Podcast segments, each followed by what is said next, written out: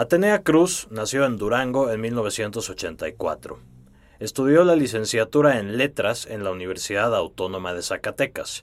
Ha publicado los libros de cuentos Crónicas de la Desolación de 2002 y La Soledad es una puta de 2005, así como los poemarios Diario de una mujer de ojos grises de 2009, Suite de las Fieras de 2012 y Apuntes al reverso de papeles diversos de 2015. Ecos, su primera novela, fue publicada en 2017 por Tierra Adentro. Vamos a escuchar unos fragmentos.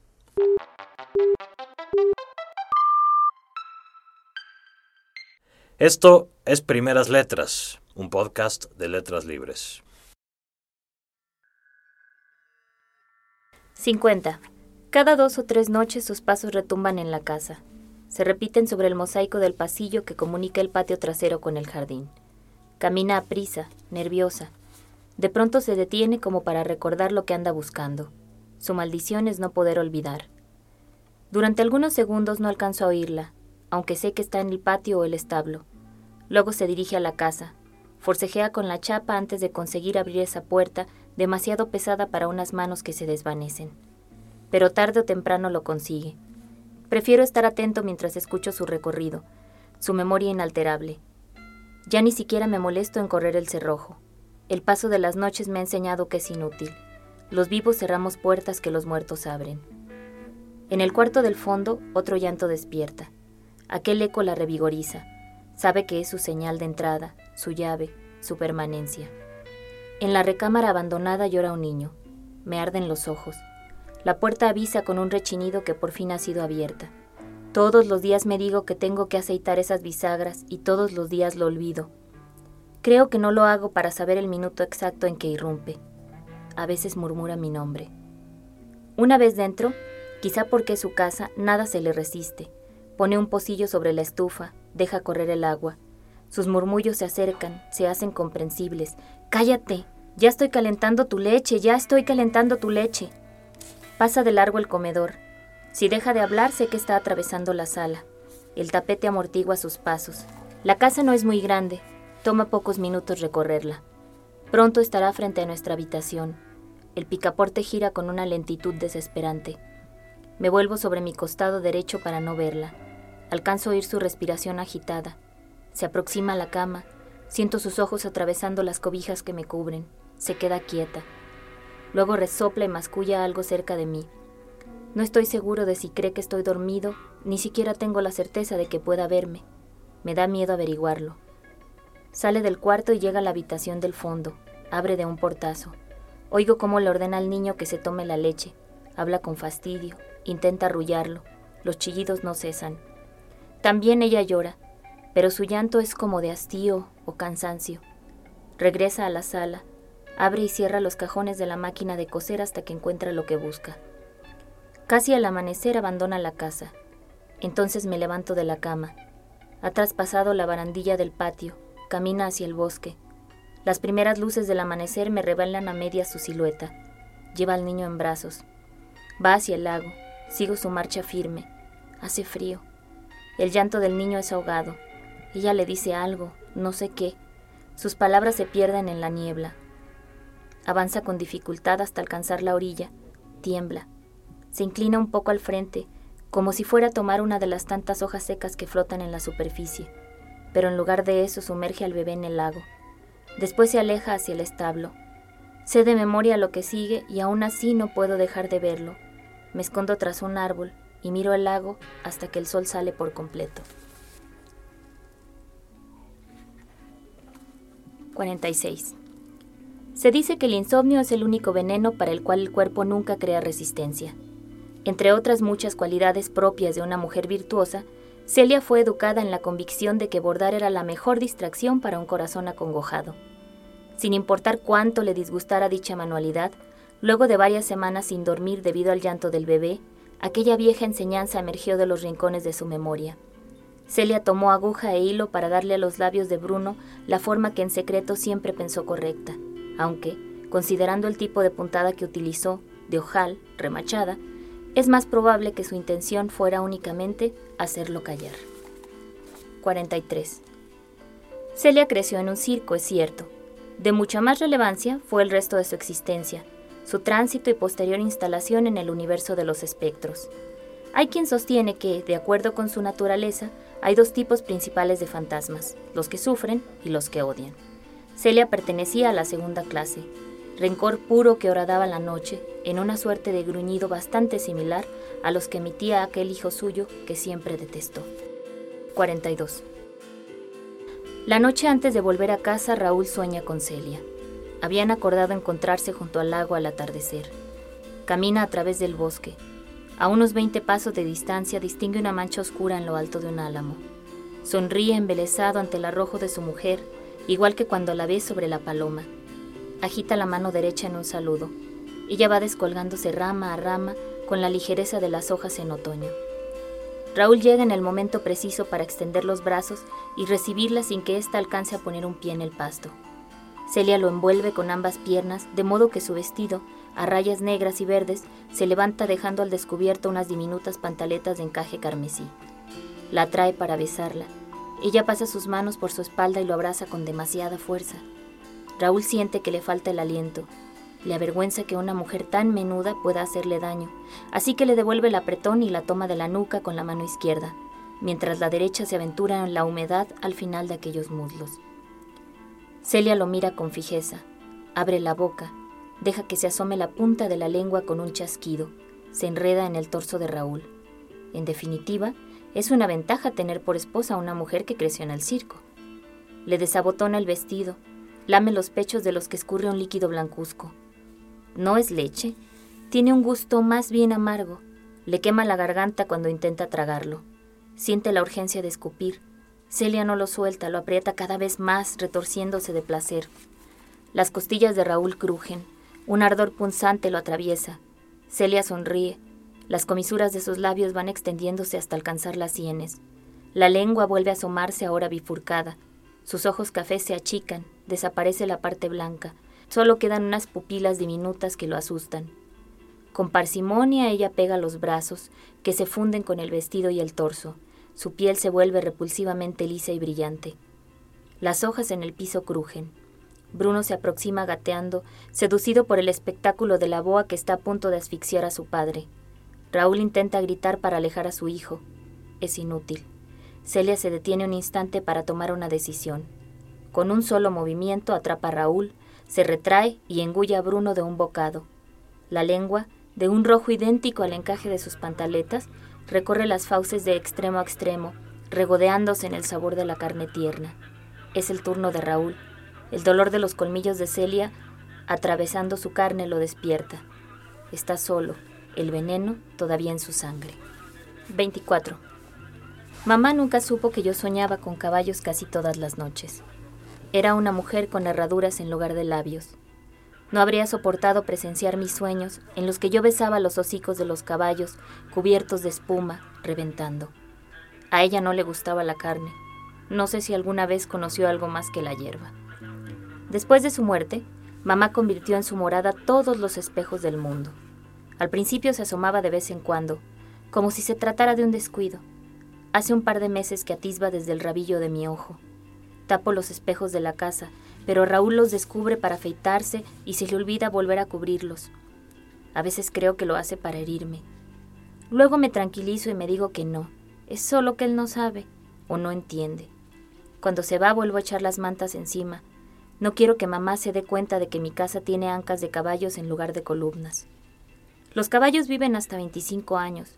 Sus tobillos son frágiles y cuando se lastiman a veces hay que matarlos. A pesar de eso, yo creo que 25 años es una edad perfecta para morir. Si se puede antes, mejor. Una vez leí una novela en la que un personaje decía que los caballos mueren con las mareas altas, no toleran la redondez de la luna y echan espumarajos de baba hasta morir de furia. Después supe que era cierto. Toda mi vida me ha gustado contemplar a los caballos, sobre todo cuando duermen porque lo hacen de pie. De niña, cuando vivía en el circo, Iba a mirarlos cada noche. Aquellos animales ajetreados y viejos eran una extensión de mis sueños. Corrían sin descanso sobre la pradera cobriza, en busca de un precipicio para dejarse caer. En el sueño de mis noches había nidos de alondras que reventaban como nueces bajo los cascos de sus patas. Cuando don Chucho descansaba, me acercaba a tocar el pelaje blanco del caballo que yo montaba durante mi número. Creía que dormía de pie para poder correr apenas abriera los ojos y me preguntaba qué había detrás de estos. Luego regresaba a la cama. Soñaba que mis párpados eran de agua y un caballo, a lo lejos, cerraba los ojos y comenzaba a soñarme, tenso, preparadas las recias ancas para la carrera. Cada noche soñaba con caballos, a veces solo uno que me soñaba, soñándolo. Despertaba y corría enloquecido, mientras yo seguía con los ojos cansados de no tener párpados. Nunca se lo confesé a mi madre, que cada mañana insistía en que le contara mis sueños para descubrir qué le escondía detrás de la mirada. Mamá siempre estaba hablando de irnos a vivir a la costa cuando dejáramos de trabajar en el circo. Ambas sabíamos que difícilmente sería posible, pero nos seguíamos el juego. Ella había nacido para observar cómo los demás disfrutaban del espectáculo, mientras perforaba cientos, miles, millones de boletos, la mirada llena de agujeros que atestiguaban el deleite ajeno. Yo le temía al mar. Me gustaba la arena, sí, pero la del desierto, esa tierra que es el recuerdo de aguas antiguas, ya desaparecidas. Así que procuraba no pensar en la playa ni una vez durante el día. ¿Qué tal si con mi pensamiento y el de ella, amarrados a su deseo, terminábamos corriendo en esa dirección. Entonces yo no podría pretender que el eco de los abismos estaba demasiado distante como para escucharlo. Me asustaba entender la locura de los caballos y esa luna que los intoxicaba de desasosiego. Tenía miedo de encontrar un aviso en la arena, de averiguar por qué la marea olía a monturas podridas. Mamá nunca comprendió el origen de esa baba que humedecía mi almohada y el cuello de mi camisón todas las mañanas. Estaba convencida de que yo tenía lombrices e invirtió buena parte de su mísero salario en tabletas que se me atoraban en la garganta, por más vasos de agua que bebiera después de cada dosis, y en aceites viscosos que prometían milagros. Mientras los demás trabajadores del circo saciaban su sed en cualquier pozo que encontráramos en el camino, mamá me hacía esperar casi una hora que el agua estuviera purificada según su idea. Así tuviera la boca blanca de tan reseca cada gota que llegaba a mi lengua debía haber pasado antes por el escrutinio feroz de sus ojos, un filtro de carbón, otro de cantera, y al final reposar durante quince minutos los efectos y bondades del cloro. Yo no quise contarle de los caballos que apisonaban mis sesos cada noche. No fuera a ser que se le ocurriera darme algún jarabe asqueroso para curarme de las pesadillas, o peor aún, que tratara de exterminarlas de mi cabeza con algún filtro que me ayudara a soñar únicamente con lo que a las niñas buenas les está permitido. Cuando mamá murió, no quiso quedarse en la tumba. Fue siguiéndome muy despacio, a una distancia que no percibí hasta que era demasiado tarde. Después descubrió mi afición a los espejos y se escondió en ellos, asomándose de cuando en cuando, para que yo no consiguiera olvidarme de que tarde o temprano nos convertiremos en una misma tierra. Entonces me encerrará entre sus costillas y no podré abandonarla de nuevo. Gracias Atenea Cruz por esta lectura y gracias por haber venido a este podcast. Al contrario, muchas gracias por la invitación. Estoy muy contenta de estar aquí. Bueno, empecemos con que nos cuentes un poco la trama, de qué trata. La novela es la historia de, de, tres mujeres, pero gira principalmente alrededor de Celia, que es la menor de ellas. Son tres generaciones de, de mujeres, una abuela, la madre y Celia, que es la hija, que después la, la madre le roba el nombre, pero eso es aparte gira en torno a, a, la vida de esta mujer que trabaja en un circo pues muy de segunda clase, que se enamora, que tiene una experiencia muy desagradable, que la lleva a volverse un ser muy amargado, que va a estar afectando prácticamente todo lo que le rodea. La novela está contada de atrás hacia adelante y empieza precisamente con la muerte de la protagonista, con Celia, con sus apariciones como fantasma y después vamos a ir sabiendo cómo murió, porque murió, también lleva a cabo un asesinato, entonces vamos a saber cuál es y por qué. Y va así hacia atrás, después contando la historia de la madre y con intervenciones de la abuela que está muerta desde, desde siempre en la, en la novela, pero que está siempre haciendo como juicios de valor y regañando y explicando cosas. Más o menos esa es como la historia principal. Hay dos Celias. Hay dos Celias, sí. La madre, que va a hacer como esta proyección de todos sus deseos y frustraciones sobre la hija, entre algunas cosas que hace es robarle el nombre a la hija, como para crearse una nueva identidad. Le pone primero el nombre a su hija, Celia, y lo repite en sí misma. En ese tipo de cuestiones, supongo yo, está bastante el asunto del título de la novela, ¿no? En principio la novela se llama Ecos sí por eso, por el tema de cómo a través de las generaciones, los rencores, las frustraciones, los odios, sin duda, se transmiten? ¿Tiene que ver con eso? Creo que funciona en varios niveles. Primero, eh, el más evidente para mí que es, es una historia de fantasmas. De fantasmas en sentido literal, porque sí hay apariciones, y también en el metafórico de que ciertas acciones que nosotros llevamos a cabo tienen siempre una repercusión y se están repitiendo constantemente. Un fantasma yo considero que es eh, el eco como de una acción muy dolorosa o de mucho rencor y mucho odio que no se puede borrar por completo. O sea, es, un eco, un fantasma. Creo que la idea que, que priva sobre todo el libro es esto, ¿no? que nuestros rencores más profundos, nuestras tristezas también, bueno, nuestros dolores, dejan una huella que a veces puede traspasar varias generaciones y no solo nuestros hijos, sino las personas que se relacionan con nosotros. Eso es lo que le dio título a la novela. La novela tuvo varios títulos, ese fue el final, porque cuando ya tuvo como la estructura definitiva, me di cuenta como que esto era lo que conectaba las ideas fundamentales del libro, ¿no? Este estarse como repitiendo las acciones que nos mortifican y que nos determinaron para bien o para mal que es una cosa que está en la historia y también está en cómo cuentas la historia, esta cuestión de las repeticiones y de los ecos, sobre todo los primeros capítulos vemos la misma acción repitiéndose pero en pequeñas modificaciones en las cuales cada vez vamos sabiendo un poco más qué fue lo que pasó. Pues también, bueno, eso obedece un poco a querer ver una misma acción desde diferentes puntos de vista que lo complementen lo pienso de pronto más cinematográficamente, así como estas, estas tomas que se hacen con distintas cámaras para dar una visión prácticamente circular. Pero sí tiene que ver con eso, ¿no? O sea, se va a repetir cierta acción hasta que, hasta que entendamos por completo por qué está sucediendo. El sonido tiene un papel importante en el libro, ¿no? El sonido y el silencio. Hay una hay una frase que me, me saltó mucho y que a lo mejor no es tan crucial y nada más me lo pareció a mí, pero todo este proceso en el cual Celia va un poco perdiendo la cabeza con este hijo, la única felicidad posible es el silencio. No, sí es, sí es una frase fundamental para el libro, porque sí juego mucho con esta idea. Bueno, hay muchos factores que empujan a Celia a la locura, pero la que la hace, el factor que la hace caer por el desfiladero de esto es el, el chillido constante del niño. Y sí es algo que que es importante a lo largo de todo el libro, quizá porque tiene que ver con cuestiones más, más personales. O sea, yo sí creo que el silencio es, es un estado de pureza vital. Yo encuentro mucha tranquilidad y mucha iluminación en que todo a mi alrededor, incluida yo, esté callado.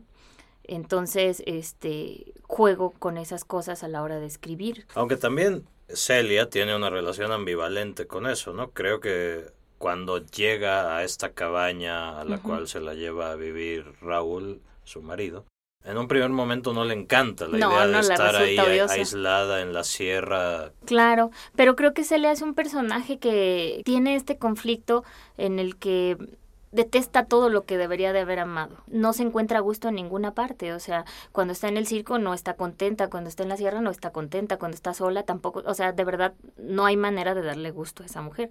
Entonces sí, sí es muy irónico que al principio le molesta que todo esté tan callado y luego llega el niño que no se calla nunca y dice, no, bueno, necesito estar callado otra vez. Eh, yo veo, ahorita que apuntas eso, hacia lo otro que me parece fundamental, como esta imposibilidad de, de Celia de, de amar y disfrutar lo que debería haber amado y disfrutado, ¿no? Este, su relación con su madre, su, con su esposo, con su hijo, con, con su hogar, consigo misma. Lo dices en uno de los fragmentos que leíste, que hay los fantasmas que sufren y los que odian. Sí. Sin embargo, creo que como también puede ir quedando claro en el libro, ambos están bastante, van de, la mano, el odio y el sufrimiento sí van de la mano, pero creo que puede haber fantasmas que nada más se dediquen a estar sufriendo y llorando, como esta idea de pienso en la llorona, ¿no? Cuando hice como el primer planteamiento de, de esta historia de, de una madre que, que, termina con sus hijos, fue en un, en un taller que tomé en la sierra con Julián Herbert, y él decía que lo fundamental de esta historia era que era una reinvención de la historia de La Llorona. Y entonces pienso como en estos personajes que se dedican nada más a, sufrir y a llorar. Y por eso los distingo. Yo sí creo que Celia es un personaje que se dedica más que a sufrir, a odiar. es una historia de fantasmas literales. ¿En qué tipo de historias de fantasmas te inspiras? ¿De qué estirpe de fantasmas crees que venga? Yo pienso en fantasmas más de películas, eh, porque para mí mis referencias, sí hice lecturas que tuvieran que ver con el tema, pero mis referencias directas son películas como las del Espinazo del Diablo, Los Otros, tengo esas dos muy fijas.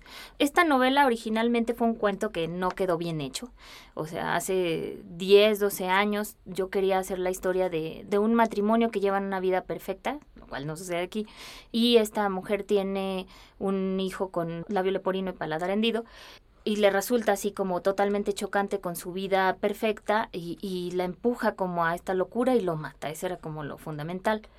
Pero luego fueron pasando más y más cosas y yo recuerdo que en algún momento cuando vi la película de los otros yo dije, o sea, a mí me gustó mucho este conflicto de los, de los fantasmas, no de la vida en sí misma, sino después de la vida que conflictúa a, a los que no pueden irse.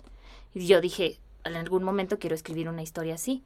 Ya muchos años después, cuando fui al taller de Julián Herbert, que, que tenía que proyectar una novela, yo me di cuenta de que podía unir esta historia y otras cosas, otra, otros intereses que tenía en mente y así fue como se fue forjando.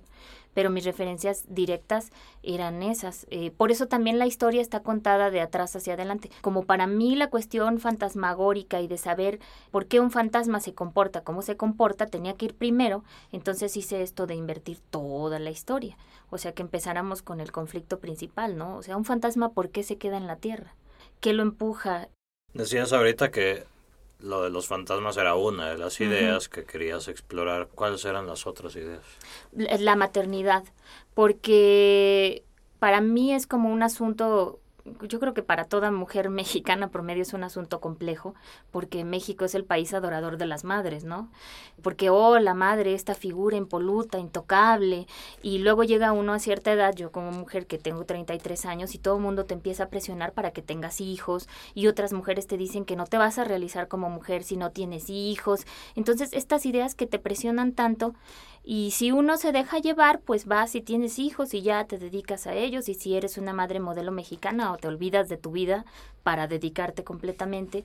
Pero ¿qué tal si no? O sea, yo pensé en mi personaje, ¿qué tal si ella no quiere tener hijos y además de no querer tener hijos, le toca un hijo con el que no se puede vincular porque le parece monstruoso?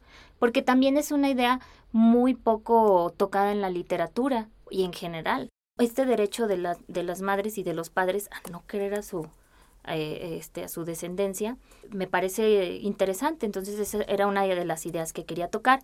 Y la otra es que eh, hace algunos años también, un tiempo estuve haciendo un poco como aficionada, circo contemporáneo y hubo una vez en la que me tocó hacer un viaje a un, a un congreso, bueno, no es un congreso, es como una convención de cirqueros. Vienen este cirqueros de otras partes del mundo, dan clínicas, dan talleres, todas las noches dan funciones de gala y todos los personajes que estaban ahí a mí me parecían sacados de otro, de un universo paralelo. O sea, a mí me impresionó ver tanta gente que era tan bella y tan exótica al mismo tiempo y que hacían cosas con su cuerpo que a mí me parecían, yo decía, ¿cómo puedo yo tener el mismo cuerpo que ellos y yo jamás sería capaz de hacer lo que hacen con él? Yo lo encontré todo muy poético y, y me impresionó tanto que yo dije un día tengo que escribir de esto también.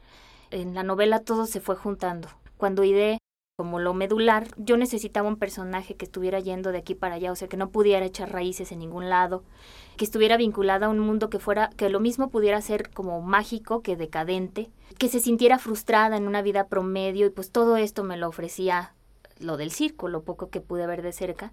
Entonces era eran como los temas principales y ahí pude ir haciendo un amasijo hasta que salió pues la novela que yo quería contar. ¿Cómo empezaste a escribir, ¿no? Esta novela en general. Pues desde niña. Fui una lectora precoz. Eso es por influencia de mi mamá, que nos leía mucho en casa. Y tenía como lecturas muy disímiles, porque iba así como desde este historietas hasta nos leía Wilde, Poe, Francisco Hinojosa. Era maestra de primaria mi mamá y siempre le encargaban el, el rincón de los libros, el rincón de lectura de la SEP. Entonces siempre tuve como cerca de mí muchos materiales. Eh, empecé a escribir, mi mamá me tomó en serio por una razón que yo no acabo nunca de comprender. Y empecé a ir a talleres literarios desde chiquita, para niños, o sea, los cursos que dan en la biblioteca.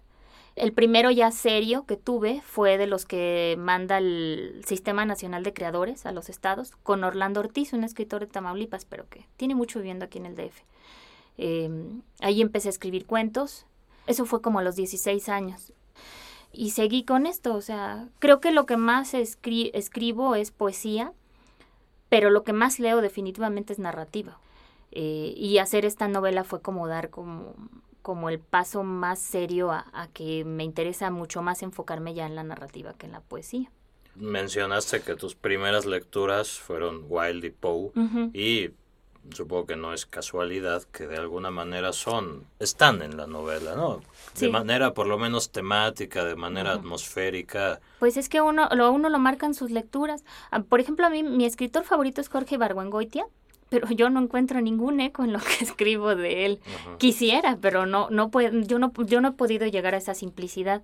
Quizá porque me gusta la poesía, siempre me dejo seducir como por la musicalidad del lenguaje, por estas lecturas tempranas a las que he regresado constantemente, por la creación de atmósferas, por los paisajes oscuros. O sea, realmente a mí los temas que me interesan sí son muy de esos autores. Me interesa la soledad, me interesa la tristeza, también esta incapacidad como para vincularse con los demás.